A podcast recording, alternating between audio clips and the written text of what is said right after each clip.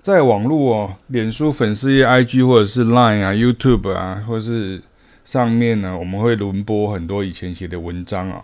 那影片啊，或者是发表新影片啊、新文章的时候呢，有时候会遇到网友想要聊天呢。但是其实官网文章轮播的目的有两个，第一个是对现在正在上课，不管是每周定期的实体或网络团班研习哦。或或者是线上课程或讲堂等等的学员呢、啊，我们补充该周或者是最近在讲的主题。那第二个当然是鼓励大家来定期上课哈，因为这样子才能变成我们的学生，而不是只在网络上单纯所谓交流。新文章的部分当然就是对自己思绪与教学内容的整理啊，那日后都还能够继续深入，但现阶段可以。做个记录啊，或者设下一个阶段性哦，所以我们的时间与精力有百分之八十五以上都花在每周定期学习的学生与学员身上。光是要备课与思考各种引导方式啊，就占掉很多，自然没办法像是意见领袖啊、KOL 啊或网红这样子啊，就是非常强调就是跟网友之间所谓这样互动这样哈，因为。网络上的互动经常都会是比较客套的哈，因为如果不是说想要冲流量或者是引起争议的话哈，就是有时候你喜欢这个，我喜欢那个啊，你想要讲这个，但是其实我在讲的那个是那个哈。那我也讲过很多次哦，就是学音乐，不管是学欣赏或是操作，没有办法快问快答哈，或者是是速成啊。很多时候所谓的交流，其实变成还得建构发问方的知识基础啊。或者是还得去理解网友的逻辑，或者是想要表达的哈。以上的方式就没办法很直接的像在课堂中哈，就是学生来学东西，就一样就很直接哈。老师可以引导与论述啊，那学生可以放下原本的所知而放空学习。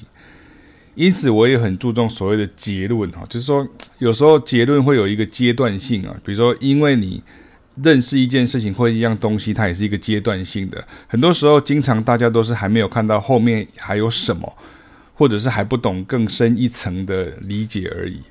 而网络其实是一个很容易下结论的地方啊，或者是所谓的认真就输了的地方。你花时间精力去回答、去沟通啊，结果很多人只是一时好奇哈，或者是问好玩的，或者是发表完自己的高见就走了，这样哈，你的回应好像打了水漂一样，就一去无回这样。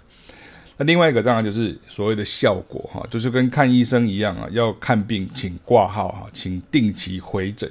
那网络上所呈现的资讯呢，很多时候算是所谓的卫教资讯啊。那你按了赞啊，只是表示说你看过的标题啊哈。但是文章里头的讯息，很多时候需要实践与追踪哦。这就是我们会鼓励大家要来定期上课的重要原因。因为现在新冠的疫情的影响啊，就大家都已经发展出很完整的这种所谓网络上课的模式了。我们的学生从本地到海外都有哈，都有要直接上课的朋友，其实看好时段之后，你就可以随时加进来这样哈。